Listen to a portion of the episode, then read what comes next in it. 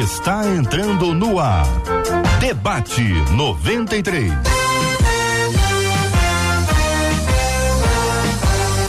Realização 93 FM. Um oferecimento Pleno News. Notícias de verdade. Apresentação J.R. Vargas.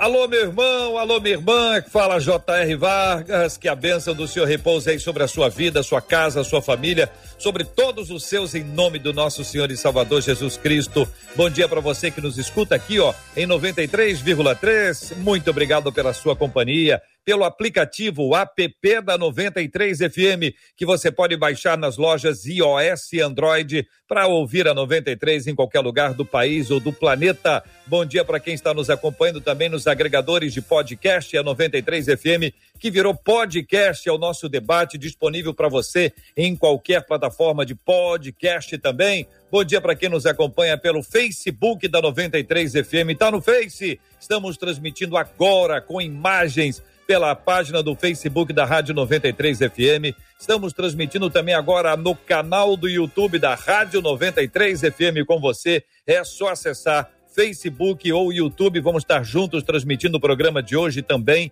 e pelo nosso site radio93.com.br para você participar. É um privilégio gigantesco para nós recebermos vocês hoje aqui no Debate 93, especialmente você. Nesta semana, para você aprender o nosso número do WhatsApp para mandar mensagens para gente. O tema de hoje é muito importante, daqui a pouquinho eu te conto. Você vai mandar para gente pelo nosso WhatsApp, mas o Cid vai contar para gente como isso se dará.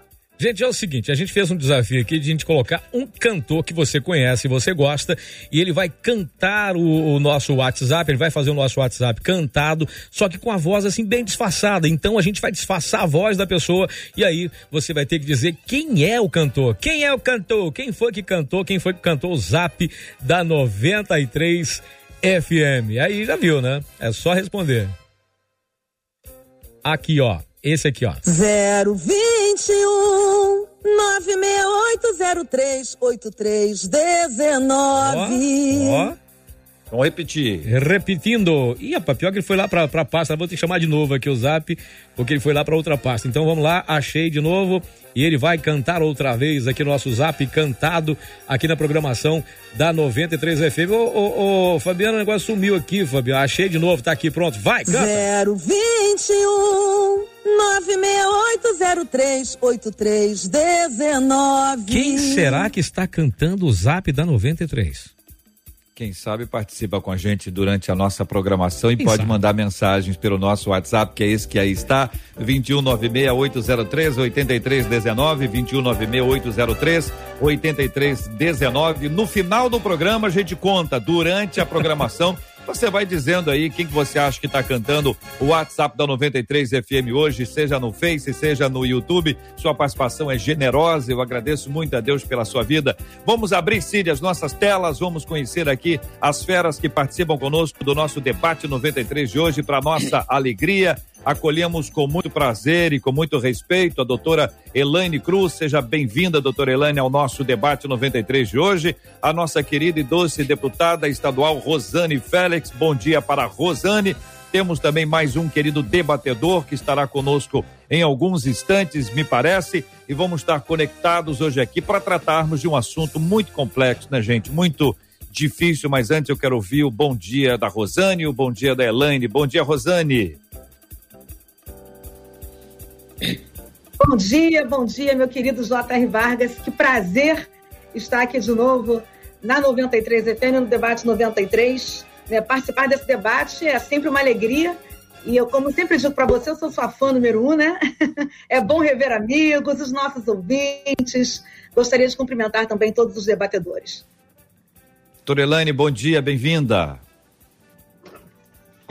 Bom dia, bom dia, bom dia a todos os ouvintes, a todos os debatedores. É sempre muito bom estar aqui, os temas são sempre tão relevantes, tão importantes, não só para a nossa vida secular, como também para a nossa vida espiritual. É sempre um prazer. Muito bem, é, é com alegria que nós as acolhemos hoje aqui. Nós temos um tema que é muito chato, muito difícil, pesado, sofrido, mas é um tema que precisa ser enfrentado, até por conta da história que o envolve, de outras histórias que estão aí acontecendo, a gente não sabe, e que a gente precisa ter mecanismos para ajudar, para socorrer, para trazer para perto, para livrar as pessoas de circunstâncias tão complicadas e difíceis como essa. Nos últimos dias temos assistido perplexo que ficou conhecido como o caso Henri, desse menino, uma criança ah, cuja história está aí estampada em todos os, os sites, em todas as TVs, rádios, jornais, o quanto nós temos conhecido um pouquinho sobre as histórias, é a fala do pai, é a fala da mãe, é a fala do padrasto, é a fala da babá, é a fala da empregada, a polícia que se manifesta e que traz as investigações à tona e que mostra o andamento de tudo que está aí. E cada vez que a gente toma conhecimento de mais um detalhe, eu tenho a impressão que cada um dos nossos ouvintes fica assustado e fica dizendo: meu Deus, o que, é isso? Como é que chega numa circunstância assim? Que omissão foi essa? Que silêncio foi, foi esse? Silêncio ensurdecedor um silêncio ensurdecedor. E a gente vai estar discutindo esse assunto, afinal de contas, ah, isso trouxe um alerta muito grande sobre a questão da agressão infantil. Algumas perguntas serão feitas daqui a pouquinho. Ah, como identificar sinais de violência em crianças? A gente precisa identificar isso ah, de forma muito rápida. De que maneira adultos fora do ambiente familiar podem ajudar? Como a igreja deve responder diante do abuso infantil. Então, é, são, são dados que nós vamos estar apresentando e perguntas que serão feitas a vocês daqui a pouquinho. Mas antes eu queria iniciar ouvindo a fala de vocês sobre o tema, né? Sobre, sobre o caso do menino Henri. Rosane, você tem uma responsabilidade de estar na comissão da criança, adolescente e idoso, você preside a comissão está acostumada a ouvir relatos, denúncias, depoimentos das pessoas, investigações que estão em andamento. Como você está ah, observando esse caso e as suas impressões iniciais sobre esse assunto, Rosane? Então, J.R. Vargas, é, infelizmente, uh, ocorre todos os dias em nosso país casos assim de violência, né? Como do menino Henri contra as nossas crianças, contra nossos adolescentes. E o pior de tudo, J.R. Vargas, é saber que grande parte dessas situações, dessas violências, ocorrem dentro de casa, ocorre no ambiente doméstico, né? Isso que realmente é lamentável. Ou a, a, por, por, alguém da, da família, ou de pessoas que convivem próximos, sejam qualquer tipo de violência, violência física, sexual, psicológica, é, verbal. Então, é, o que, que acontece, é. JR? Infelizmente, nós temos muitas pessoas fazendo crianças, fazendo, fazendo filhos, mas não foram preparados para ser, serem pais. Né? Então, quem deveria cuidar, quem deveria proteger, muitas das vezes estão doentes, que estão adoecendo as nossas crianças. Então, realmente é um tema muito importante né, ser é, discutido hoje aqui no Debate 93. É algo, infelizmente, corriqueiro, Uh, o Disque 100 tem aproximadamente mais de 200 casos né, de, de, de, de uh, denúncia por dia, porque é uma quantidade absurda. E muitas crianças é, são vítimas de violência sexual, violência física. Então, esse debate com certeza será muito elucidativo, porque a gente precisa incentivar as pessoas a denunciarem. Muito bem. Doutora Elaine, inicialmente a sua fala sobre esse assunto também queremos ouvi-la, doutora. Uh, é muito sério né, a gente tratar de um tema que é tão próximo para nós, que somos pais, que somos mães, que vemos crianças e que convivemos, mas ao mesmo tempo tão comum e tão corriqueiro. Eu, como psicóloga, ao longo da minha formação, uma coisa que eu sempre trabalhei, hoje em dia, de uns três, quatro, cinco anos para cá, eu tenho evitado, mas trabalhei muito com perícia judicial, em casos de abuso, de estupro, de abandono, de negligência, ah, de pais que tentaram envenenar seus filhos, ah, questões muito sérias já estive aí em várias situações, né, como, como perita nesses casos, e é muito assustador. Por quê? Porque a gente tem uma ideia, como a Rosane colocou muito bem aqui, que pais tem quase que um afeto natural, como se o amor nascesse ao engravidar. A gente sabe biblicamente que não é assim. Isaías 49 tem um texto lindo que diz, né, o próprio Deus dizendo: pode uma mãe se esquecer do seu filho, mas ainda, ou mesmo que ela se esqueça, eu não me esquecerei de ti. A própria Bíblia afirma para gente que este amor, esse mito do amor materno ou paterno, que basta engravidar para desenvolver afeto, na realidade é um mito. Todo amor é construído, todo amor é uma decisão. Então, o que a gente sabe é que a paz, há mães que decidem não amar. E é exatamente esse desamor ah, que nos assusta. Este desamor, porque nós que decidimos amar, que decidimos cuidar, nos assustamos com isso. Quando, como no meu caso, como uma perita, e você vai assistindo, isso fica muito evidente. Como há pais e mães que não estão preparados, pessoas que não desejam, pessoas que não querem amar dar o afeto necessário, dar o cuidado para o qual estão munidas de uma função, mas não basta ter a função se não houver literalmente o desejo e a decisão. Doutor Antenor Lopes, delegado, está conosco agora que eu vivo na 93 FM. O senhor seja bem-vindo aqui entre nós. Estamos aqui com o coração apertado, como todos os demais ouvintes, com esta história escabrosa, esse relato estranho, absolutamente estranho, anormalidade. Sei que o senhor está acompanhando, tem todos os dados sobre o assunto, sei que existe um sigilo que não se pode dizer ev ev evidentemente tudo que está sendo investigado, mas eu queria dar bom dia ao senhor, acolhê-lo aqui com graça e com paz e queremos ouvi-lo ah, para que o senhor nos dê um panorama sobre em que momento nós estamos de todas as investigações que estão acontecendo sob a condução de um colega que o senhor tem ah, acompanhado e tem observado todos, todas essas etapas. Doutor Antenor, bom dia, seja bem-vindo ao Debate 93 na Rádio 93 FM. É, bom dia, J.R. Vargas, é um prazer estar aqui é, com você, com todos os ouvintes da 93 FM, com os debatedores é, é, de, de altíssimo quilate. Realmente é um prazer, deputada Rosane, doutora é, é, Elaine. É, é uma honra estar aqui representando a Polícia Civil é, do Estado do Rio de Janeiro e eu vou procurar, dentro do possível, responder a, a, todas as, as questões que os senhores colocarem. Como é que nós estamos hoje? Qual é o relato que o senhor nos traz, como se pudesse resumir as investigações até aqui, doutor Antenor? Bom, as investigações se encontram na sua etapa final. A nossa expectativa é encerrar os trabalhos nos próximos dias, até sexta-feira ou no máximo segunda-feira da semana que vem. É, nós julgamos que já existe nos autos do inquérito policial é, robustas provas de que o menino Henri foi vítima de um homicídio duplamente qualificado por tortura e mediante a impossibilidade de resistência da vítima, por ser uma criança de tenra idade, de apenas quatro anos. É, temos provas testemunhais, provas periciais muito fortes, provas documentais, enfim.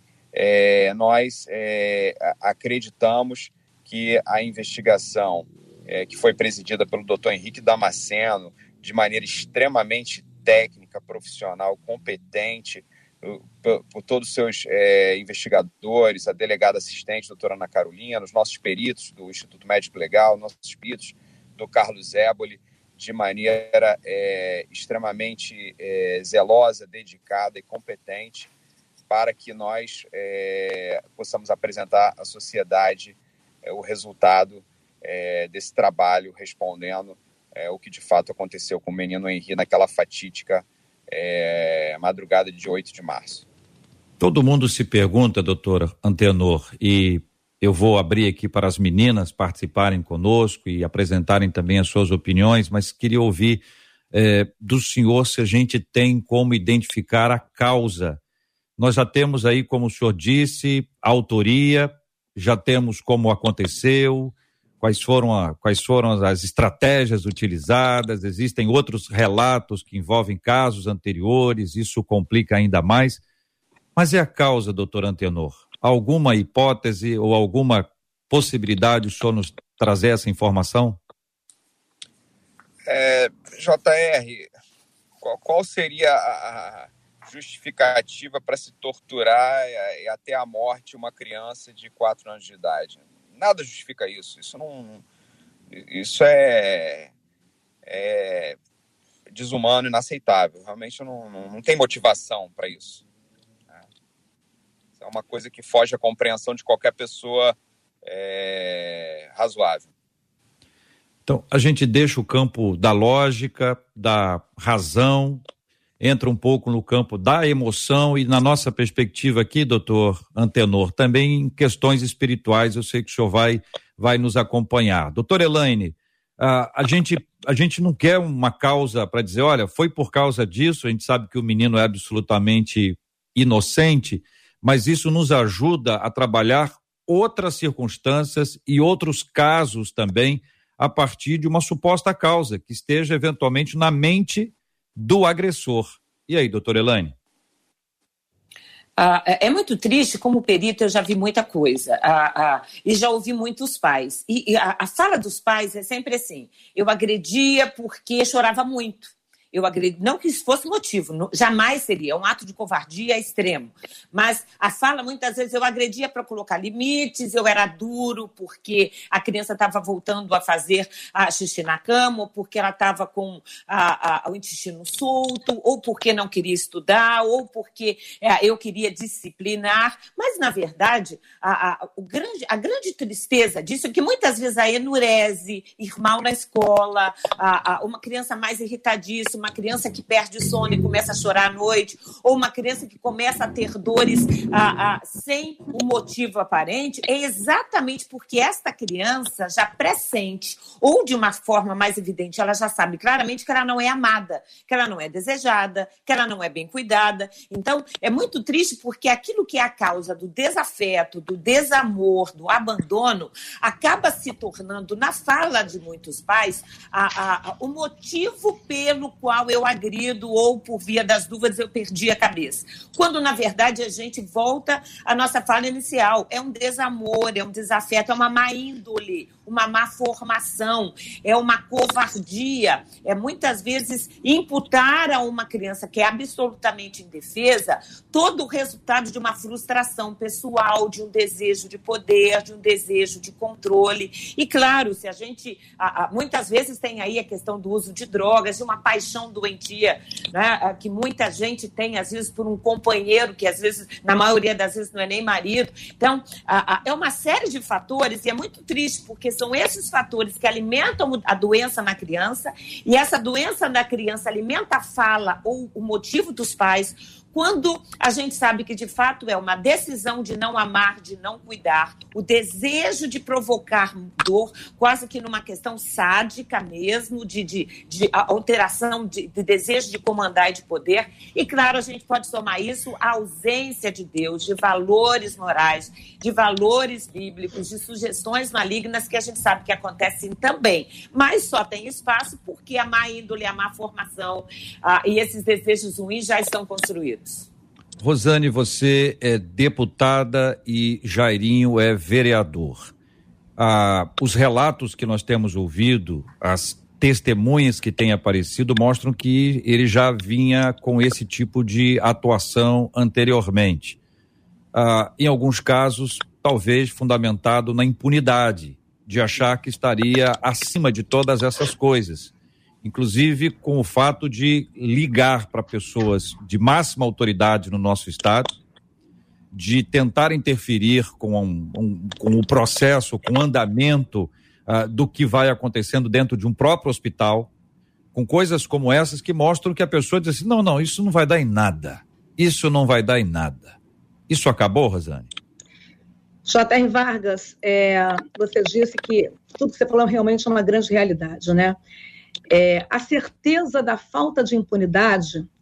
E o que eu fico pensando é que essa turma, será que não percebe o quanto a polícia tem feito um trabalho? Já tiveram tantos outros casos que foram descobertos. Aliás, eu quero aqui, JR, aproveitar e parabenizar o trabalho da Polícia Civil, delegado Antenor, né, e todos que estão envolvidos nesse caso.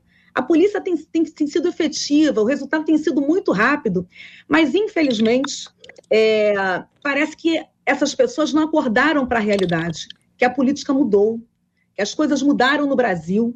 Né? É, e a, aproveitando também o gancho da, da, da doutora Elaine Cruz, muitos pais, J.R. Vargas, eles descontam as suas frustrações, as suas raivas nos seus filhos.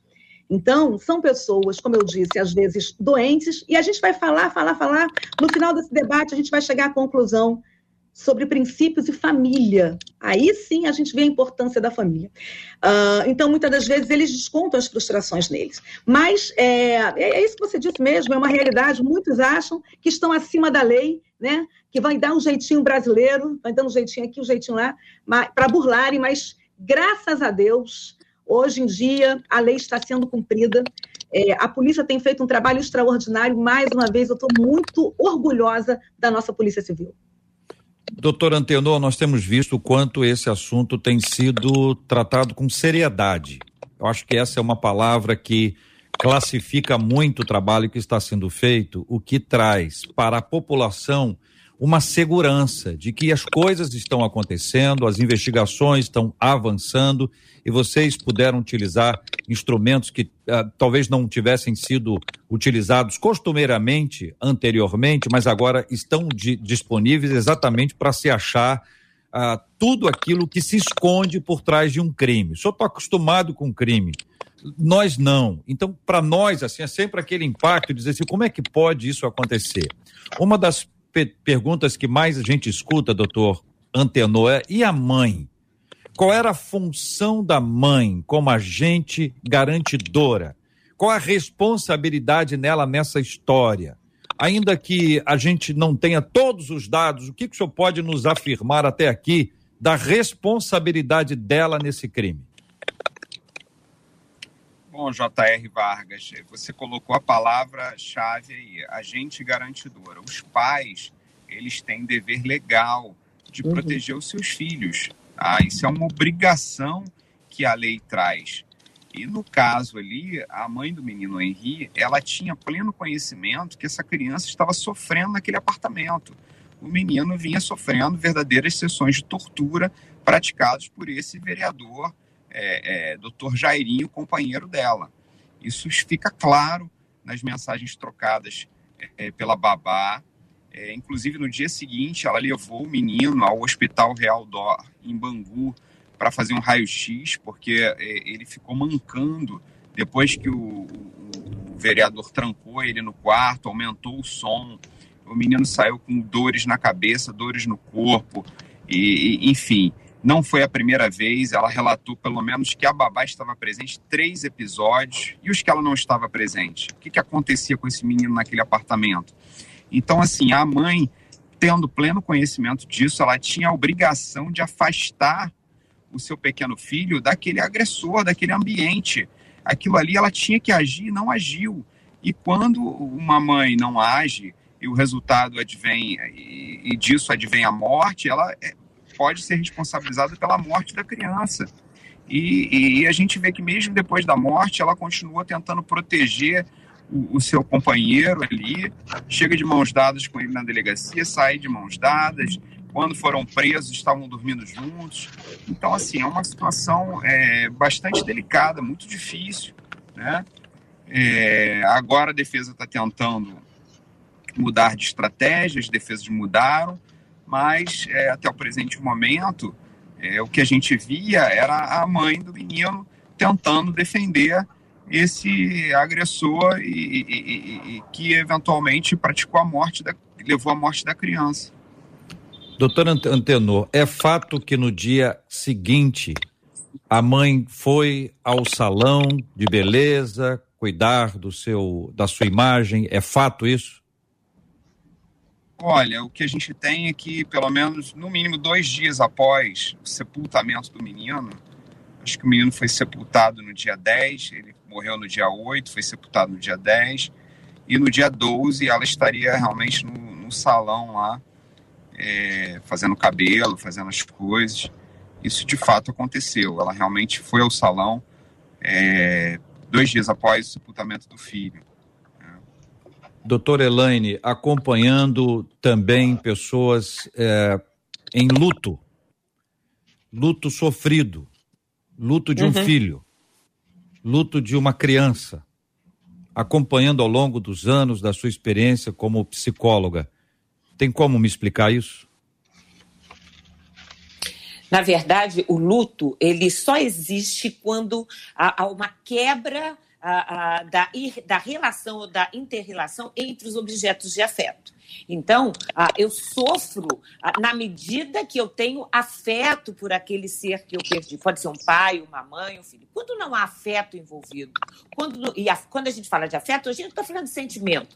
O afeto, o amor, ele implica em atos de cuidado, de preservação, ah, de alimentação, de levar para a escola, de construir memórias, de ouvir. Uma das coisas mais difíceis, muitas vezes, para as crianças que são abusadas, seja do ponto de vista físico, ah, muitas vezes psicologicamente e até mesmo em casos de estupro, é que essa criança de fato consiga ser ouvida. Muitas são desacreditadas durante muito tempo. Às vezes elas contam para a mãe e para o pai do que está acontecendo e eles não acreditam. Aí eles chamam um adulto, que pode ser um tio, um avô, um marido, ou às vezes até uma mãe, que existem mães que abusam de filhos também, ah, ah, e eles dizem não, e eles preferem acreditar no adulto ou acreditar numa criança. Então, essa relação de afeto ela é construída. Quando quando há de fato o afeto, não um afeto só sentimental, dizer, ah, que filho lindo, porque eu levo ele para passear no parque, porque eu dou um beijinho de vez em quando, não, mas esse afeto que cuida, esse amor estorge, né? como a Bíblia define, que cuida, que dá suporte, que dá apoio emocional, a que está ali do lado na hora da dificuldade, que ouve, que compreende que essa criança não é um adulto menor, é um ser inteiro, que sente, que tem as suas verdades, que precisa ser amparado. Quando o afeto existe, o luto é sofrido sofrido. Quando o afeto não existe, esse vínculo não é bem construído, não por conta da criança, a criança sempre quer afeto. A criança sempre procura, a criança sempre desculpa. Há crianças que são abusadas até sexualmente e que, às vezes, na adolescência, começam a achar que elas eram ocupadas, que elas é que eram as erradas, que elas é que haviam provocado. A criança sempre ama. A criança sempre evidencia esse afeto. Agora, quando o afeto não é construído, o luto não existe. Então, uma ida a, a, a um salão, tirando o selfie, o que quer que seja, mostra para gente a baixa qualidade do afeto construído nessa relação de maternidade.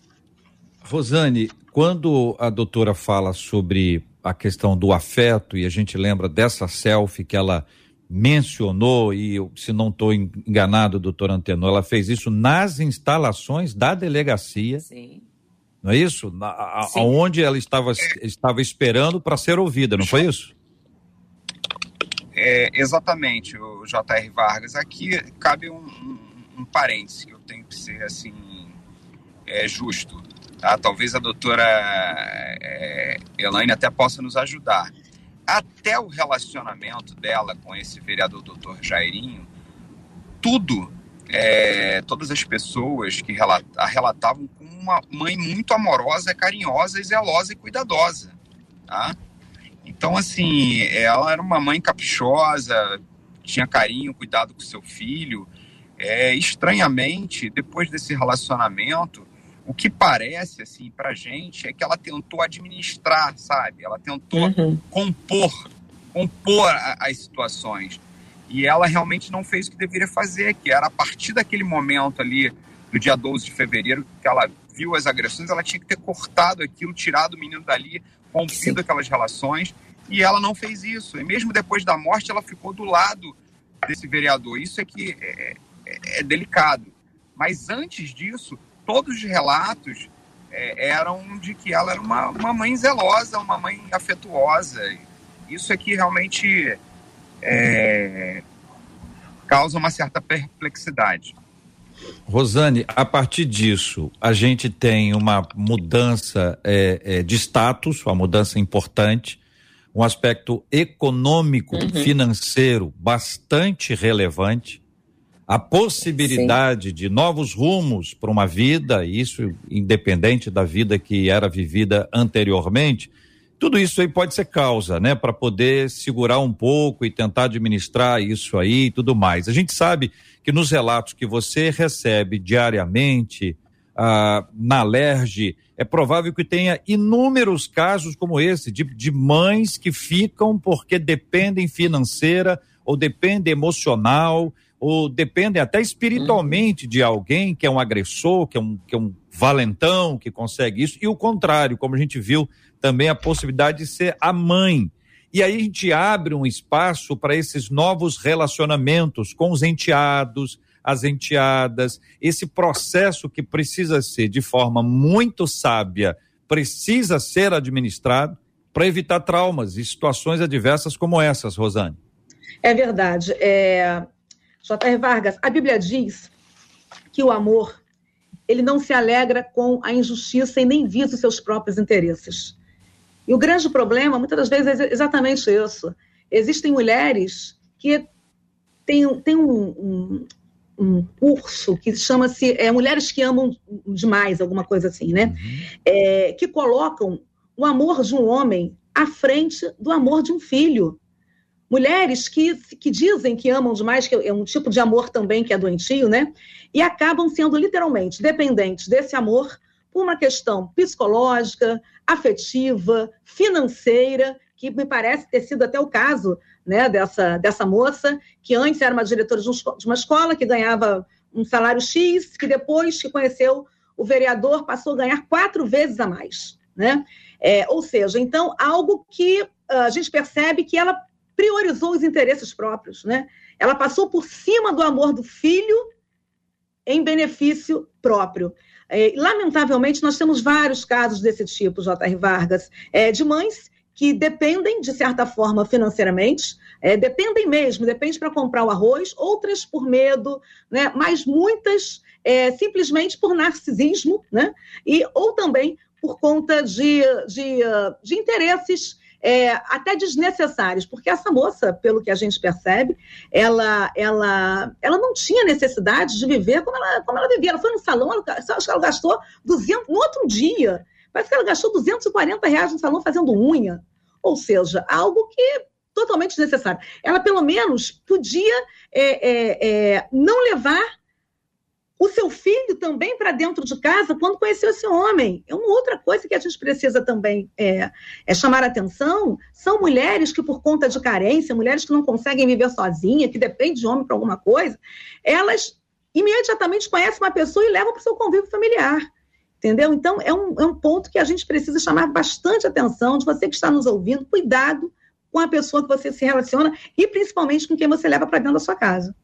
Doutor Antenor, ah, pensando mais amplamente e ampliando um pouco essa história que já é muito triste, a gente sabe que tem muitos outros casos que estão aí sob investigação ou casos que estão acontecendo e que não foram denunciados ou ainda não se descobriu absolutamente nada ainda. Eu perguntaria ao senhor, diante da sua experiência, como identificar eh, sinais de que a criança está sofrendo algum tipo de violência? Doutor Antenor? É, é, eu acho que foi muito bem colocado aqui pelos debatedores. A gente tem que prestar atenção nos sinais, né? Jamais desprezar. A criança precisa ser ouvida. Você precisa ficar muito atento. Ah, isso é uma bobagem. Ah, ele está inventando, ele está mentindo. Tem que tomar muito cuidado com isso, tá?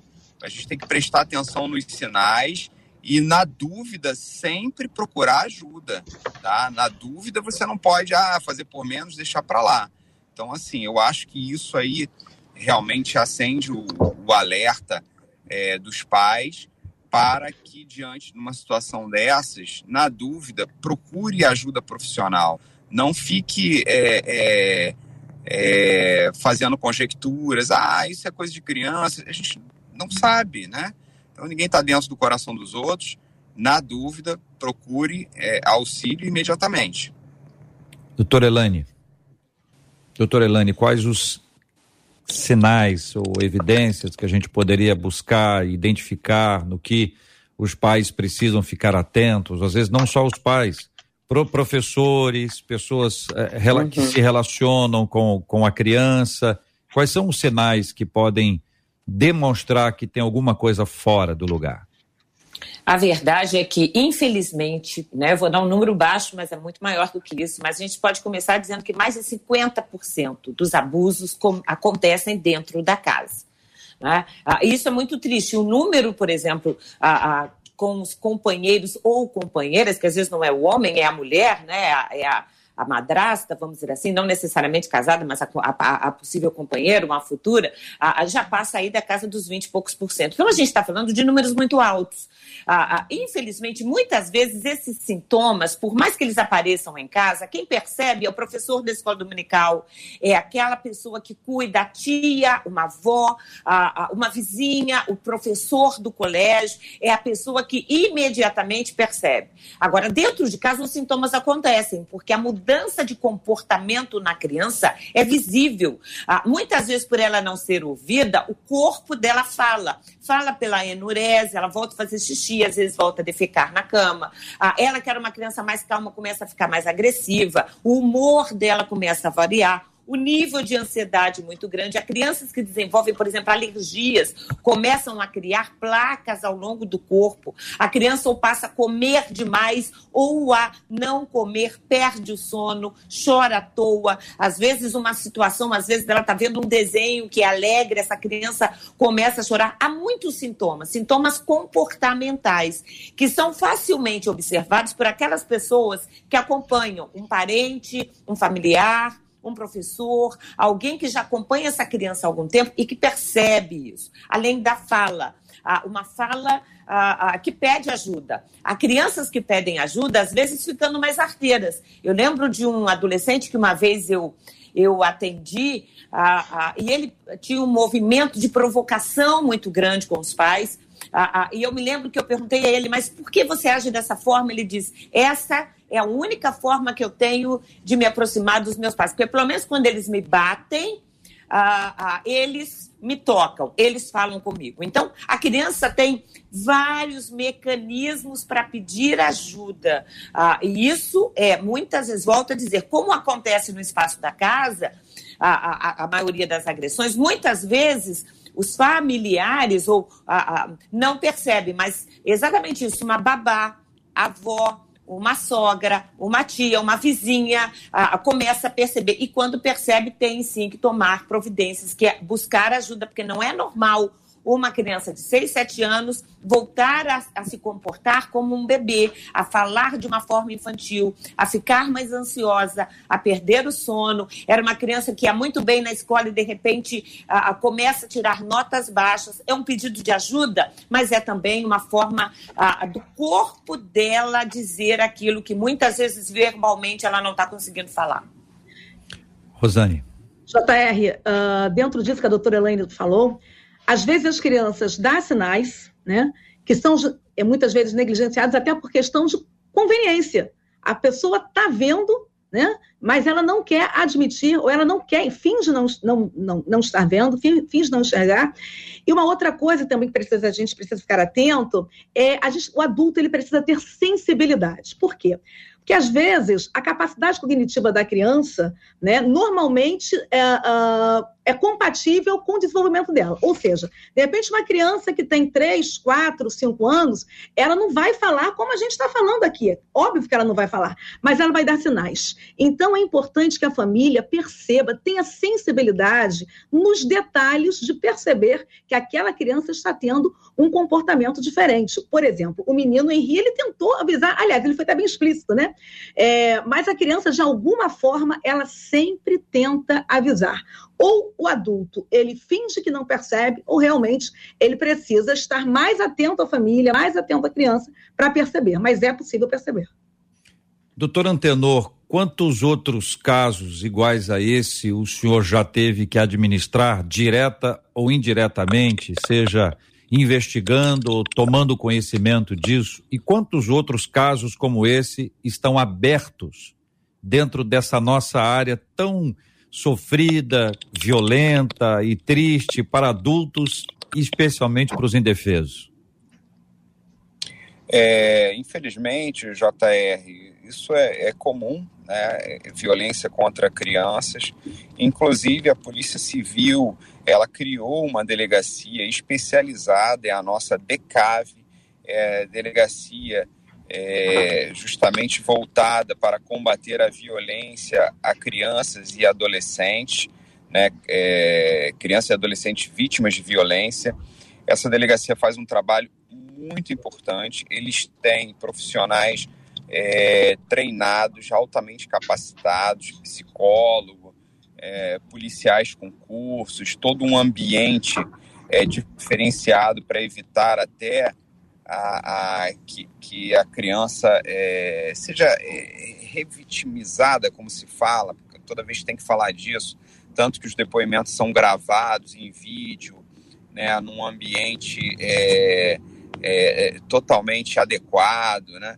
Enfim, é, a Polícia Civil ela atenta ao aumento desses casos, ela criou uma delegacia especializada que vem desenvolvendo um trabalho muito importante disso e também é relevante, é essencial a participação de toda a sociedade organizada, as famílias, as igrejas, é, as instituições, as escolas, como bem disseram aqui os debatedores.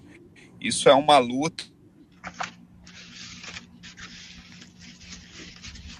Alô, doutor Antenor, o senhor, o senhor está nos, nos, nos, ouvindo? Eu estou ouvindo, estou ouvindo. Perdi o, o vídeo aqui, hum. mas continuo ouvindo. Hum. Então, isso é uma luta, luta, realmente de todos. Sim, é uma luta de todos para que é, as nossas crianças fiquem protegidas é, de qualquer tipo de violência, cresçam num ambiente adequado e, eventualmente, aquelas que forem vítimas de violência que os autores sejam punidos na forma da lei. Porque, como disse a deputada Rosane, a impunidade também ela, ela é uma praga que traz consequências nefastas. E quanto mais é, os autores desses crimes é, sejam punidos, a tendência é que, que, é frear o aumento desses casos e, e, e trazer uma consequente redução.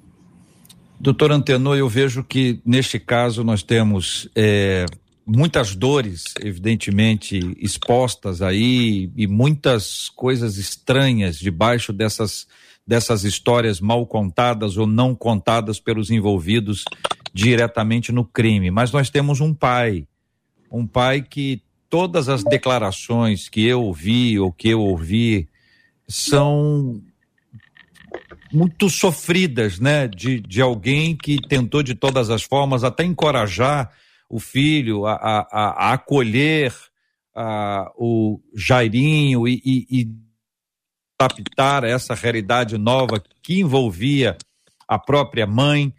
Uh, e a gente fica imaginando nessas pessoas que acabam sendo atingidas diretamente, sem, sem terem nenhum tipo de responsabilidade nesses crimes. É, é, é, tão complicado isso, doutor Antenor, que eu peço ao senhor uma palavra, uma palavra do, do senhor enquanto a polícia para essas pessoas que chegam uma hora depois de, de um episódio como esse e podem estar dizendo assim: eu podia ter ficado com ele mais um dia, eu de, deveria ter feito, mas a pessoa não tem responsabilidade nisso, ou seja, foge a responsabilidade dela. Mas o senhor sabe como é a mente humana, né?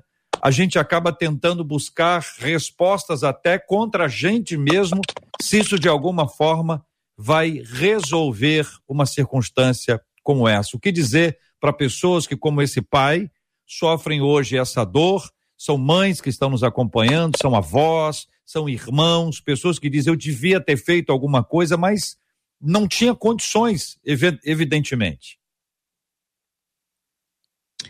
É uma situação muito difícil, o JR eu acho que a única coisa que a gente pode fazer realmente é, se, é, eu até ter que me despir da qualidade de profissional aí, falar como pessoa, né? Não estou nem falando como delegado agora, é a gente é, pedir realmente que Deus conforte o coração desse pai e de todas as pessoas que estejam passando por algo é, parecido, porque realmente a gente observou que o, o, o pai do menino Henrique ele tinha uma relação muito boa com a mãe. Eles tinham uma relação boa. É, ele considerava ela uma mãe carinhosa, uma mãe zelosa, cuidadosa. Pelo menos é isso que a gente observou. E ele realmente teve a postura correta de tentar ajudar o filho naquela transição de uma ruptura de relacionamento, um novo namorado, um novo companheiro. Isso tudo é muito difícil para as crianças, ainda mais uma criança tão pequena e era uma relação recente. Então, são situações complexas que muitas famílias passam isso no dia a dia. Então, as pessoas têm que ter muita sensibilidade para isso. E o que a gente verifica é que o pai do menino Henri ele estava agindo da maneira é, é, mais é, é, cuidadosa, zelosa possível com relação ao seu filho. Ele jamais realmente é, poderia imaginar que aquilo estava, estivesse acontecendo, né? E, enfim, é, realmente é, só a gente se afastar da, da qualidade profissional aqui e ir para o lado espiritual, porque não tem muito o que dizer quando um pai, é, uma mãe perde um filho. É, eu li um livro uma vez que dizia exatamente isso, a dor que não tem nome, né? Porque quando você perde o seu cônjuge, o seu companheiro amado, você fica um viúvo, você vira uma viúva. Quando você perde o seu pai, a sua mãe, você vira um órfão. E quando você perde o seu filho, é... eu li isso no livro, a dor é tão grande que não conseguem nem um, um nome para poder classificar esse tipo de coisa. Então, realmente, é, eu acho que é só por essa questão espiritual, viu, JR? Uhum. E senhores debatedores.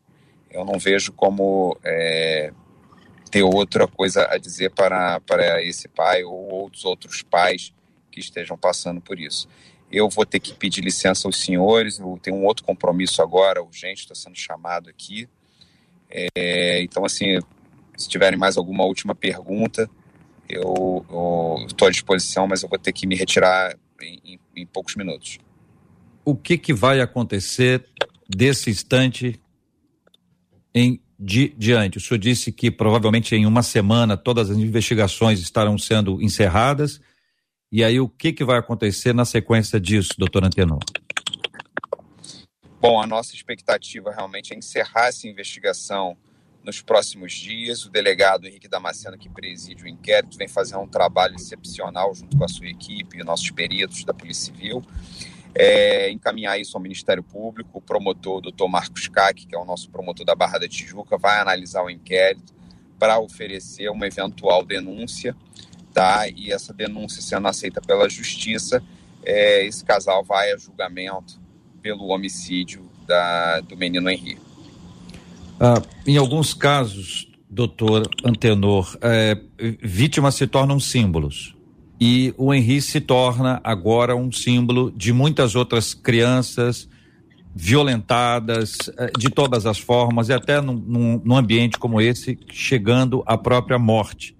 O senhor disse que isso é um caso que, infelizmente, acontece muito. Imagino que muitas outras investigações estejam em curso. E o meu desejo sincero é que a bênção de Deus esteja sobre vocês, a fim de que vocês prossigam nessas investigações, nos demais casos, dando também respostas tão claras como agora vocês têm nos dado. Eu quero mais uma vez parabenizá-los aqui pelo esforço e volto a usar a palavra que eu usei inicialmente: seriedade. O assunto tratado com máxima seriedade. A gente observa na fala do senhor a gente observa na fala do, do de, de, delegado responsável pela investigação, a maneira técnica, a forma apurada, como os assuntos estão sendo tratados sem deixar vírgulas. O senhor sabe que em comunicação a gente tem que ter ponto. Tudo que vira vírgula vira interpretação. E é por isso que eu chamo de seriedade aquilo que está acontecendo. Eu quero agradecer a presença do senhor aqui entre nós. Que Deus abençoe muito a sua vida, suas atividades que são pesadas e difíceis. Que Deus traga alívio e paz ao coração do senhor em tudo aquilo que o senhor estiver envolvido e abençoe grandemente a sua casa e a sua família, doutor Antenor. Eu agradeço em nome da Polícia Civil do Rio de Janeiro a oportunidade, tá? A você, J.R. Vargas, a nossa deputada é, Rosane Félix, a nossa doutora Elaine Cruz, pelo carinho aqui, o nosso Cid Gonçalves, que está ali no, no, no, no, nos dando todo o apoio. Eu agradeço em nome da Polícia Civil. Né? É, foi um trabalho que está terminando, um trabalho duro, um trabalho técnico, como você falou, e a gente é, acredita que nos próximos dias a gente vai poder é, entregar, finalizar esse trabalho, entregar essa resposta que a Polícia Civil é, tinha a obrigação de dar à sociedade fluminense brasileira, tá? Um bom dia a todos aí, que Deus abençoe vocês. Também peço mil desculpas de ter que me ausentar agora, mas eu tenho certeza que eu deixo o debate aqui em, em boas mãos, viu, JR? com a doutora Elaine Cruz e a nossa deputada Rosane, tá? Um abraço para vocês aí, fiquem com Deus. Delegado, só um, um segundinho, por favor. Não sei se o senhor pode responder essa pergunta, dá licença, J.R. Vargas. Existe a possibilidade dessa mãe depor novamente? É, deputado, isso está sendo analisado. O delegado Henrique Damasceno vai decidir isso hoje ou no mais tardar amanhã. A defesa fez realmente esse pedido, tá? É, a gente vai verificar qual a conveniência e oportunidade disso para a investigação, porque nós temos prazos para investigação. E ela teve mais de um, teve um mês para ser ouvida, mais de um mês, nunca falou nada, manteve aquela versão mentirosa de acidente, protegendo o vereador. E, na verdade, agora essa versão foi desmontada pela investigação, pelos fatos, é uma nova defesa, novos advogados.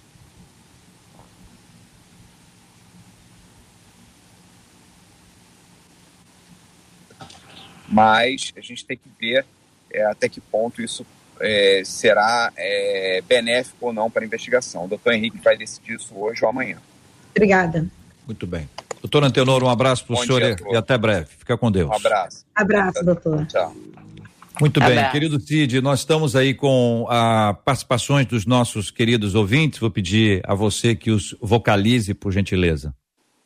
Claro, claro. Tem muito aqui, JR, muita gente se identificando com o assunto, muitos depoimentos. Diz um ouvinte assim: eu tive experiências em minha família uma delas, a minha irmã arrumou um relacionamento com o um rapaz e fomos chamados na creche porque esse homem havia queimado a boca da filha mais velha, agredido os dois menores e o bebê com menos de um ano parou de andar. E nós tivemos que resolver tudo na justiça. Outro ouvinte diz: Eu tinha um filho de três anos no meu primeiro casamento. Na tentativa de me unir a outra pessoa, ele disse que não queria ele na minha casa, na nossa casa, e na mesma hora eu fui embora. Foi uma discussão feia e muitas agressões. Hoje meu filho se encontra com 22 anos, não se lembra do episódio. Eu dou graças a Deus porque eu cortei o mal pela raiz. Outro ouvinte diz: Eu fui muito agredida pelos meus pais quando era criança. Vivia sempre marcada de cinto, chinelo, varinha. Isso me deixou marcas profundas, mas o bom disso tudo é que hoje eu sou mãe e não faço a mesma coisa com os meus filhos. Aí a pergunta dela: é necessário mesmo bater na criança para educar? E uma outra ouvinte diz, tudo na mesma linha de pensamento aqui. Um outro, uh, eu tive um filho fruto de estupro. Quando isso aconteceu, eu tentei contra a minha vida e prometi que se eu engravidasse, eu mataria o estuprador e o meu filho. Eu descobri a gravidez aos cinco meses e até meu filho completar dois anos foram várias tentativas de tirar a vida dele com veneno, com queda, com fratura, até o dia em que eu vi meu filho no hospital desenganado pelos médicos. Aí a coisa mudou. Meu filho milagrosamente sobreviveu. Eu consegui encontrar a Deus ele me salvou e me perdoou.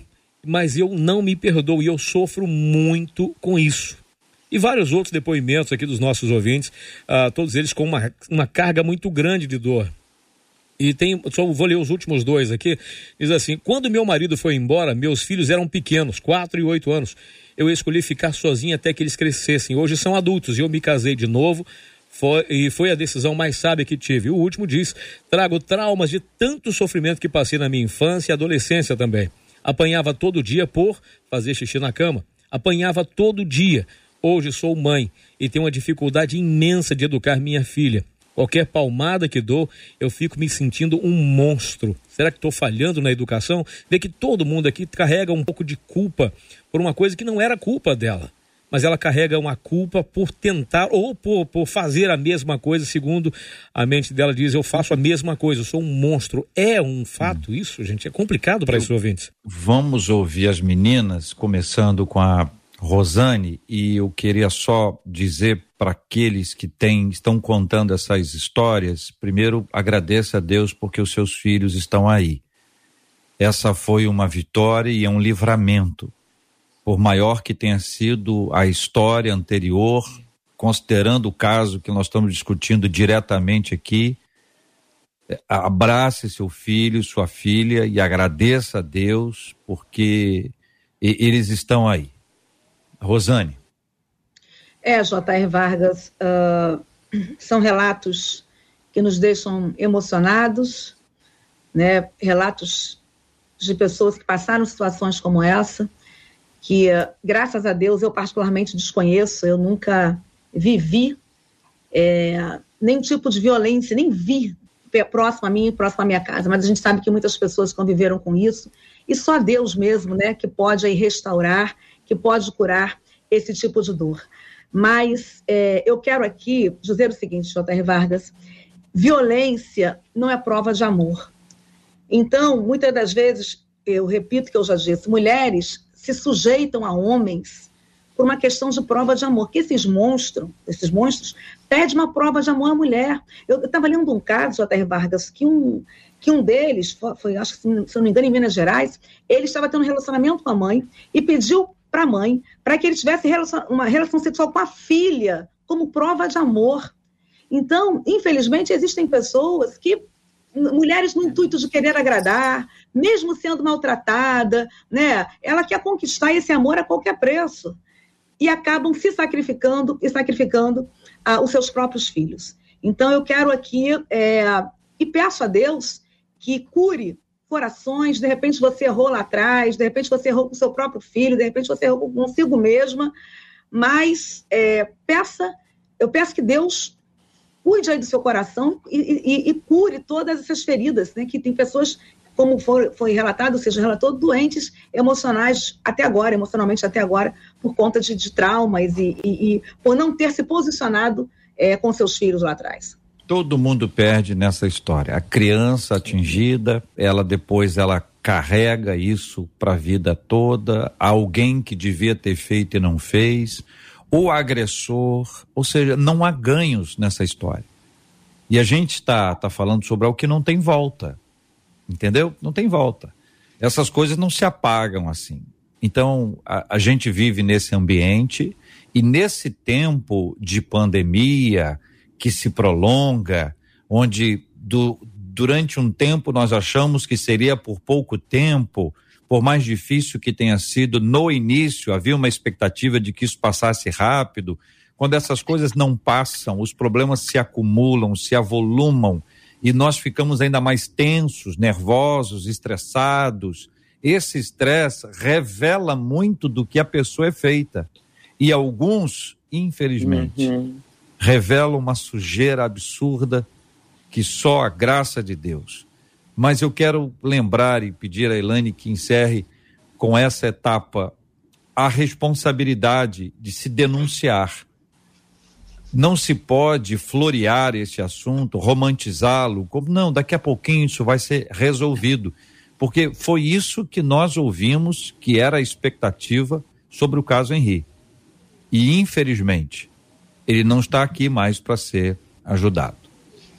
É verdade. A, a, a, denúncia, por mais que essa palavra sempre remeta à questão policial, e muita gente tem medo de mexer nessa área, mas denunciar significa expor, trazer à luz, a, a trazer à luz algo que está oculto, aonde há sofrimento. E se não há um sofrimento para você, né, que haja pelo menos essa corresponsabilidade. Uma vez que a gente saiba, ah, para psicologia, isso é claro, né, uma vez que eu recebo uma criança, eu tenho uma obrigação legal, mas eu estou indo muito além da obrigação legal, é uma obrigação pessoal, uma obrigação pessoal de colher, de proteger, de trazer à tona. Então, é importante, às vezes, mesmo que essa denúncia não seja feita ah, de uma forma direta à polícia de primeira mão, mas que seja feita assim ao pai ou à mãe, ao cônjuge, ah, que já não tem mais cuidado com essa criança, a parentela, mas é importante que a gente fale. Porque quando a gente faz isso, primeiro, a gente livra aquela criança, aquele menor ou aquela pessoa que está sendo afligida ah, de mais aflições e até a morte. Segundo,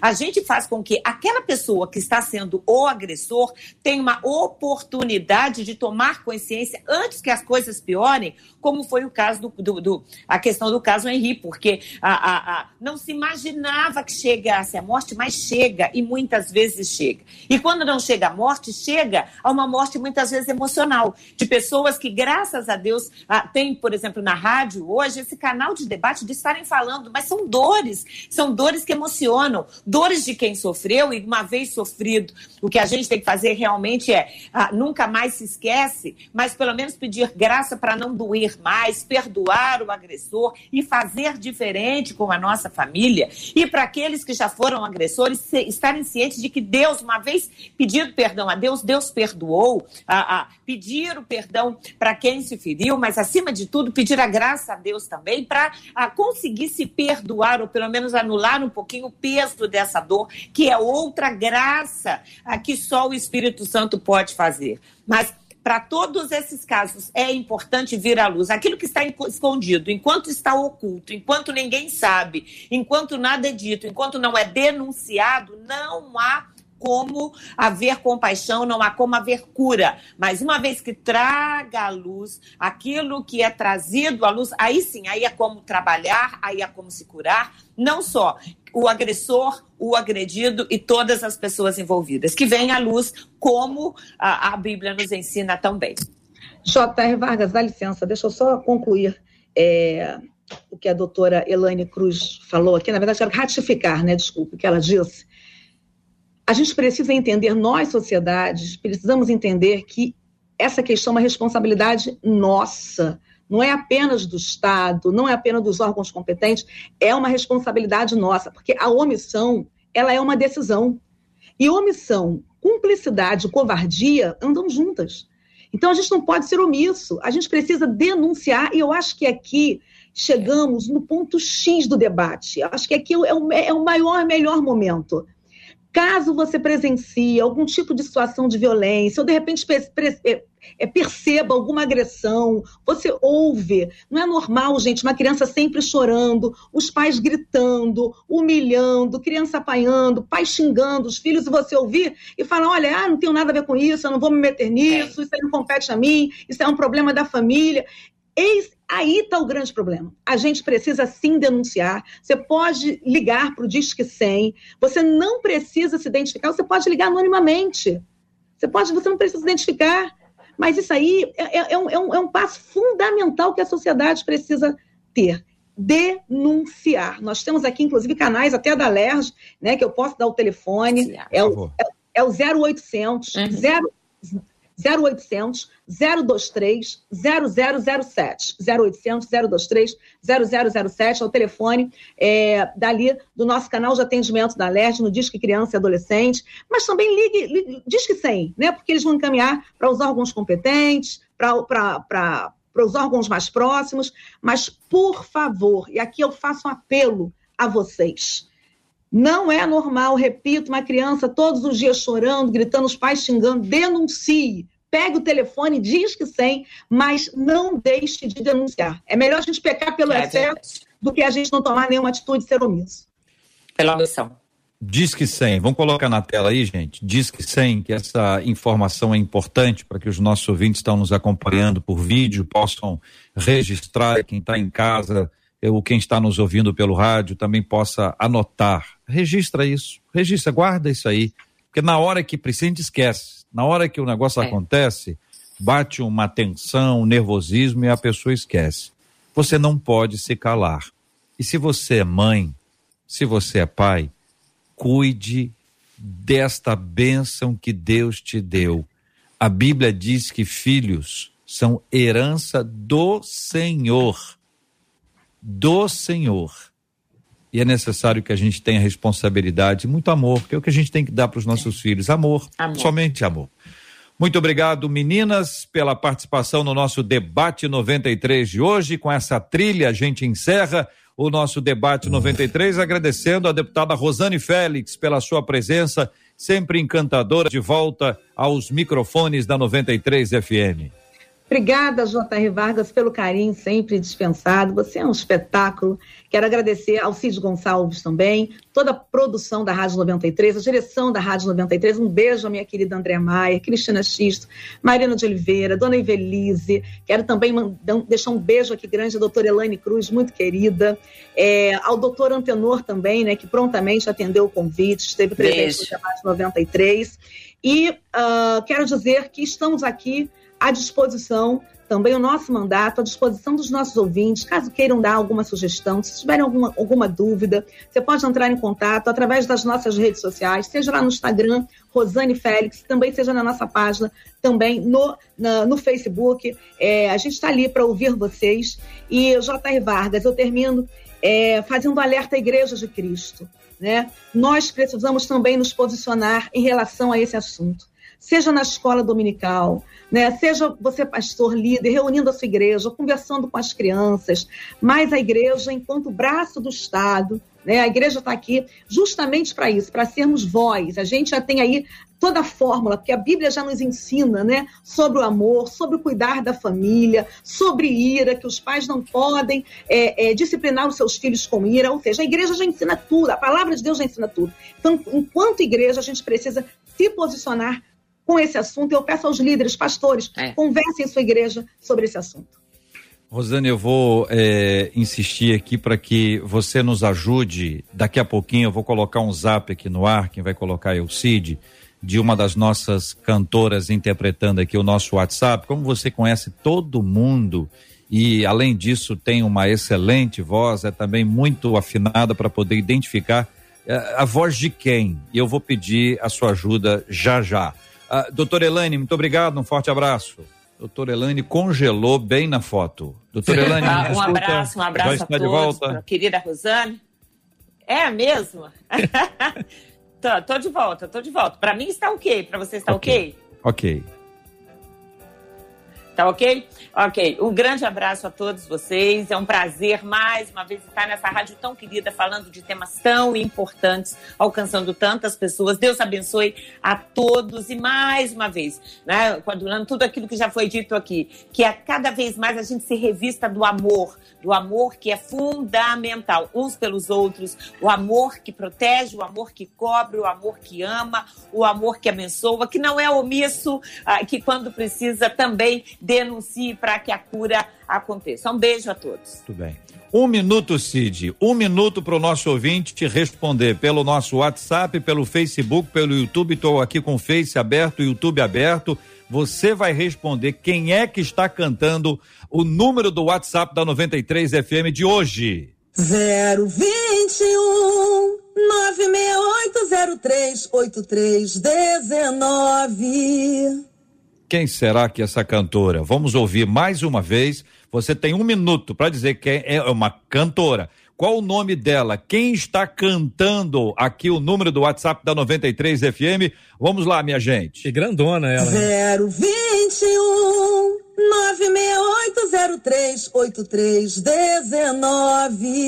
968038319.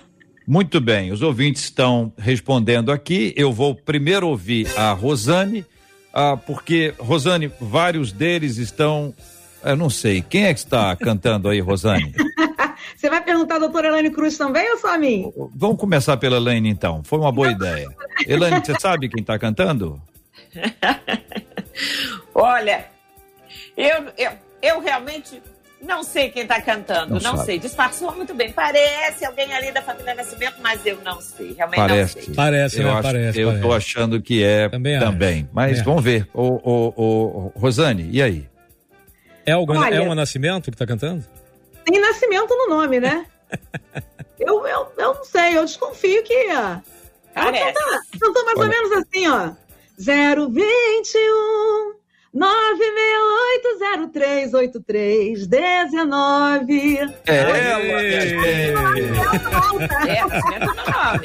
É a própria Rosane um Félix que gravou com a gente hoje o nosso WhatsApp da 93 FM. Todo mundo acertou, Rosane, aqui no Face, no, no YouTube. Sua voz é fartamente identificada, seja falando, cantando. Você é uma grande bênção é. de Deus. Parabéns, muito obrigado. Parabéns aos ouvintes que acertaram, que foi a Rosane Félix quem gravou hoje aqui o nosso WhatsApp da 93. Amanhã tem mais novidades para você. Cid, obrigado, meu irmão. Tamo aí, JR. Deus abençoe. Rosane, que alegria te ver de novo. Saudade de você. Doutora Elaine, beijo, lindona. Deus te abençoe.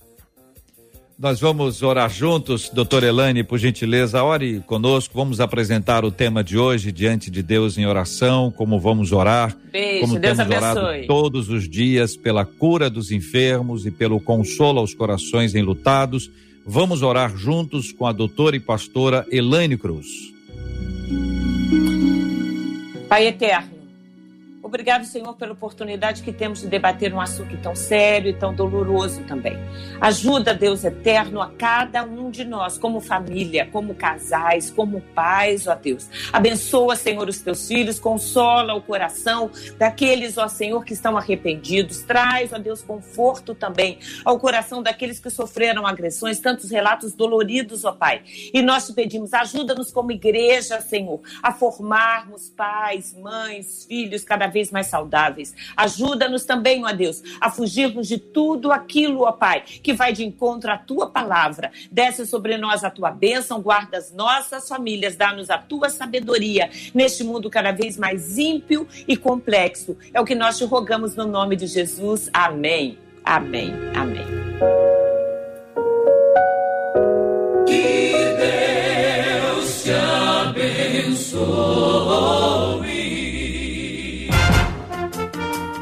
Você acabou de ouvir Debate 93.